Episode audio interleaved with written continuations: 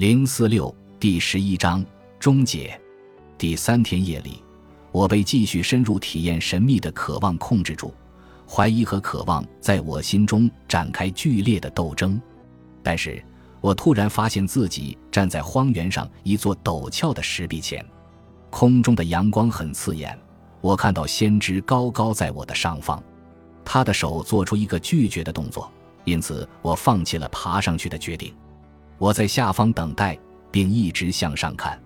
我看到右侧是黑夜，左侧是白昼。石头将白昼和黑夜分开，黑夜一侧盘着一条大黑蛇，白昼一侧盘着一条白蛇。两条蛇怒目而视，迫不及待地想和对方展开一场战斗。以利亚高高的站在他们之上，两条蛇扭在一起，展开一场残酷的战斗。黑蛇似乎更强大。白蛇撤退，巨大的烟尘在他们战斗的地方腾起。接着，我看到黑蛇也退了回来，它身体的前半部分变成了白色。两条蛇都蜷缩起来，一个在光明中，一个在黑暗里。咦，你看到了什么？我，我看到了两条可怕的蛇之间的战斗。在我看来，黑蛇似乎要把白蛇打败了。但你看，黑蛇撤退。他的头和上半身都变成白色了，咦，你能理解吗？我我仔细思考很久，但却无法理解，这是不是意味着善的光明会变得强大无比，甚至对抗他的黑暗也会被他照亮？我面前的以利亚继续向高处爬，一直到达顶峰，我在后面跟着他。我们来到顶峰上，有很多巨石堆砌而成的石堆前，顶峰有一圈环状的石坝。石坝内有一座大庭院，一块巨大的原石竖立在庭院中央，就像祭坛一样。先知站在石头上说：“这是太阳的神庙，这个地方是一个容器，可以收集太阳光。”以利亚从石头上走下来，在他走下来的过程中，他的轮廓开始变小，最终变成一个侏儒，根本不像他。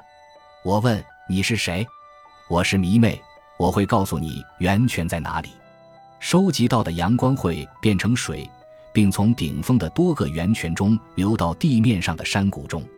他接着跳入到岩缝中，我也跟着他进入到一个黑色的山洞中，并听到泉水的淙淙声。我听到下方有一个侏儒在说话。这些都是我的水井，任何人喝了这里的水都会变聪明。但是我无法看到下面，我丧失了勇气。我离开山洞。在院子的广场上踱来踱去，一切都显得非常奇怪且难以理解。这里弥漫着孤独和死一般的寂静，这里的空气就像深空中的空气一样清新冰冷。阳光灿烂，弥漫在周围。我被高墙包围着。一条蛇爬上石头，这是先知的蛇。它是如何从阴间来到地上世界的呢？我跟随着它，观察它如何爬墙。我感到浑身毛骨悚然，有一座小房子矗立在那里，房子紧靠石头，内部有柱廊，微小的字母。蛇变得无限的小，我感到自己好像也在萎缩，而周围的墙都变成了巨山。我发现自己处在阴间火山口的基底之下，站在先知的房前。先知走出房门，我，以利亚，我注意到你已经向我显示并让我体验各种奇怪的东西。让我今天来到你的面前，但我仍一头雾水。今天，你的世界又全新地出现在我的面前。刚才我和你这里好像还隔着广阔的星空，而我依然渴望今天能够到达。但是你看，这里和那里像是同一个地方。咦，你十分渴望来到这里，我没有骗你，是你在欺骗自己。想见你的人并不看好你，你太不自量力了。我对。我非常渴望来到你面前，多聆听你的教诲。我害怕沙乐美，她使我陷入迷茫。我感到头晕目眩，因为她跟我讲可怕又邪恶的话。沙乐美在哪里？咦，你真冲动啊！你怎么了？请走到水晶上来，为在它的光中做好准备。一圈火光围绕着石头。我对自己看到的景象感到恐惧。农夫粗糙的长筒靴。摧毁整座城市的巨人脚，我看到十字架，十字架被移走，还有悲痛。多么痛苦的景象！我不再渴望。我看到圣童白折在他的右手，黑蛇在他的左手。我看到青山，基督的十字架立在上面，血从山顶上流下。我无法再看下去了，我无法忍受。我看到十字架，最后时刻饱受折磨的基督，在十字架的底部，黑蛇盘成一团，受伤的他盘在我的脚上，他迅速将我缠住。我张开自己的双臂，沙乐美更近了。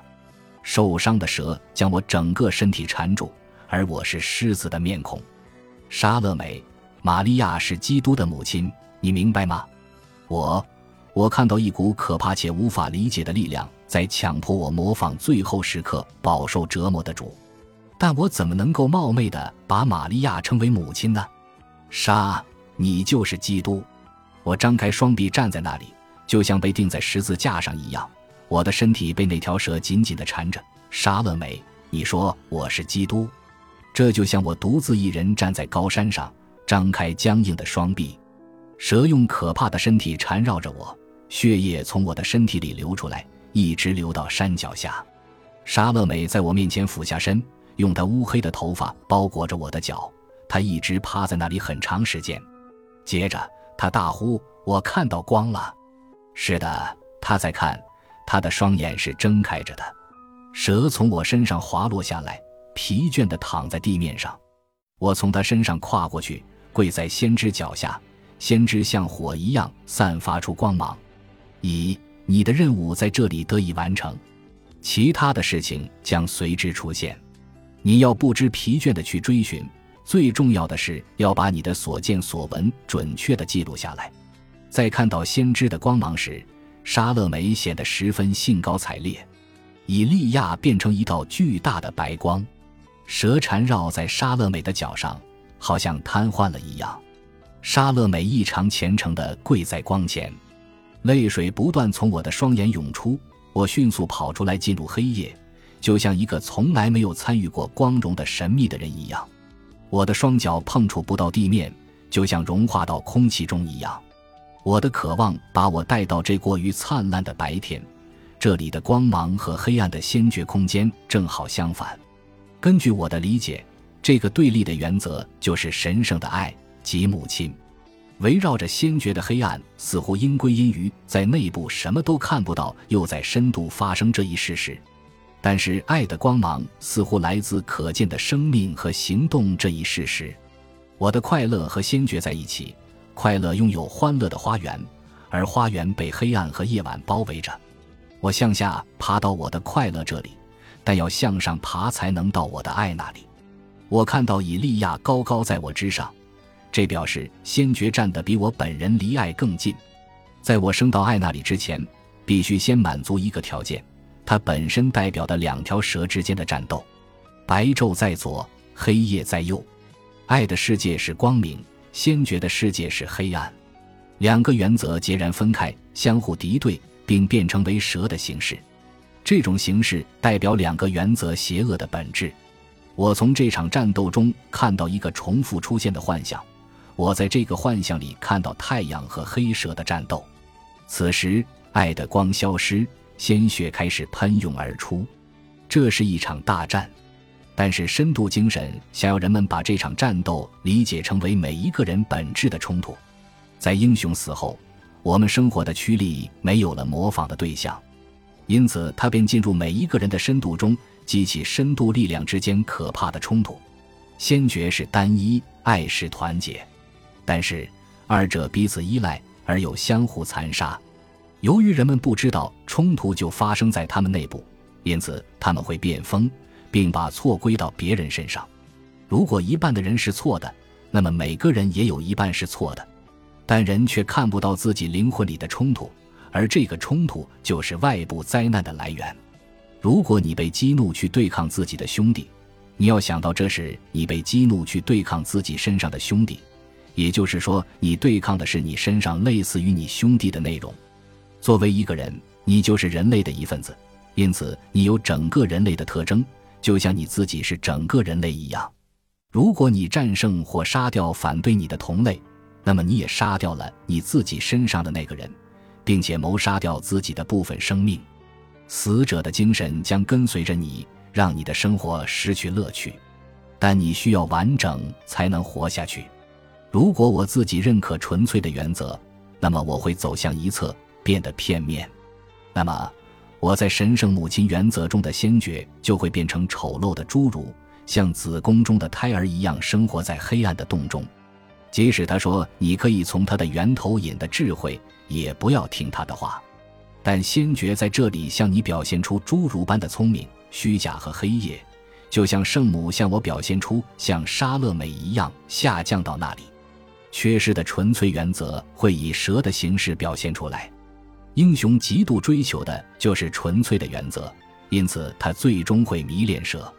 如果你走向思维，要带着你的心；如果你走向爱，要带着你的头脑。没有思维，爱就是空洞的。没有爱，思想就是空洞的。蛇隐藏在纯粹的原则之后，因此我丧失了勇气，直到我发现蛇立即带我向另一个原则跨越。在向下爬时，我变得越来越小。本集播放完毕，感谢您的收听，喜欢请订阅加关注，主页有更多精彩内容。